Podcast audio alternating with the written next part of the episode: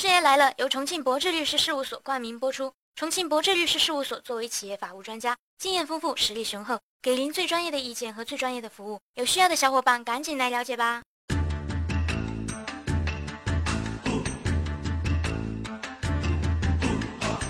小伙伴们，大家好，今儿个跟大家再聊聊医患纠纷。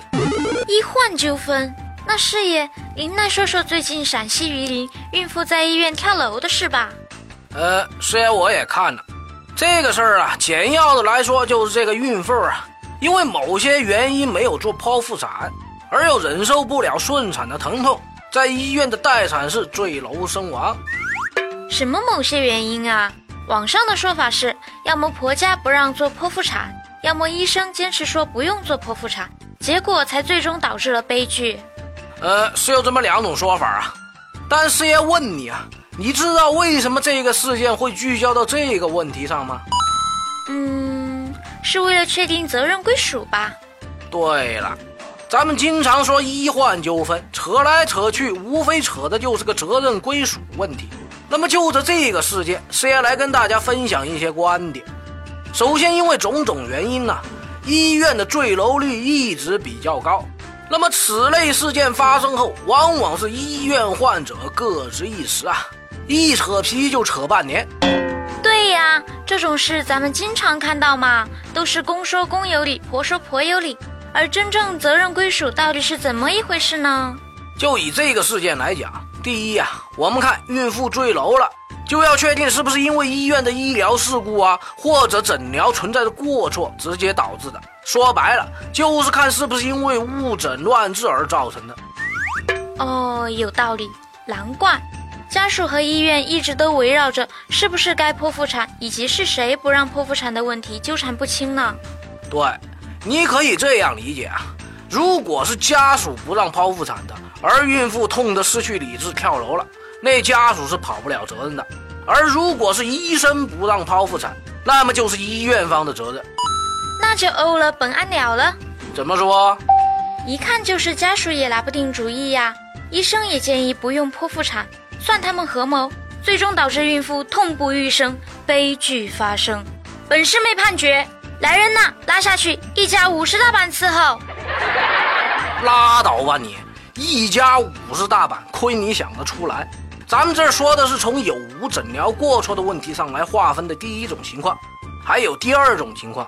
就算医院不存在诊疗过错，那么患者被医院收治后，双方就已经形成了医疗服务合同关系。根据我国法律规定，医院除了为患者治疗疾病外，同时还对患者的人身财产负有安全保障义务。呃。这个倒是经常听人说起，但具体怎么理解呢？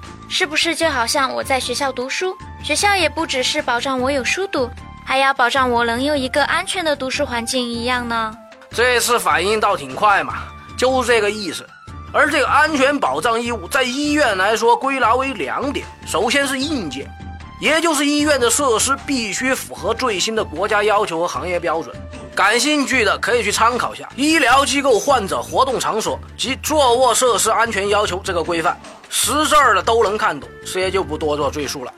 第二点就是软件，这个呀，师爷让我来，我猜，我猜，我猜猜猜，软件就是医院的服务吧？差不多。主要就是指医护人员必须按照相关标准，也就是根据综合医院分级护理指导原则来进行按时巡视、查房护理等等。特殊情况下，比如病人情绪焦虑、波动很大时，就必须加强看护，并做一些心理疏导。这也是为了防止各种悲剧的发生。那么，咱们再来看这个孕妇坠楼的事件。医院的医疗设施，咱们姑且认为是符合标准的吧。从网上公布的信息来看，孕妇是从待产室坠楼的。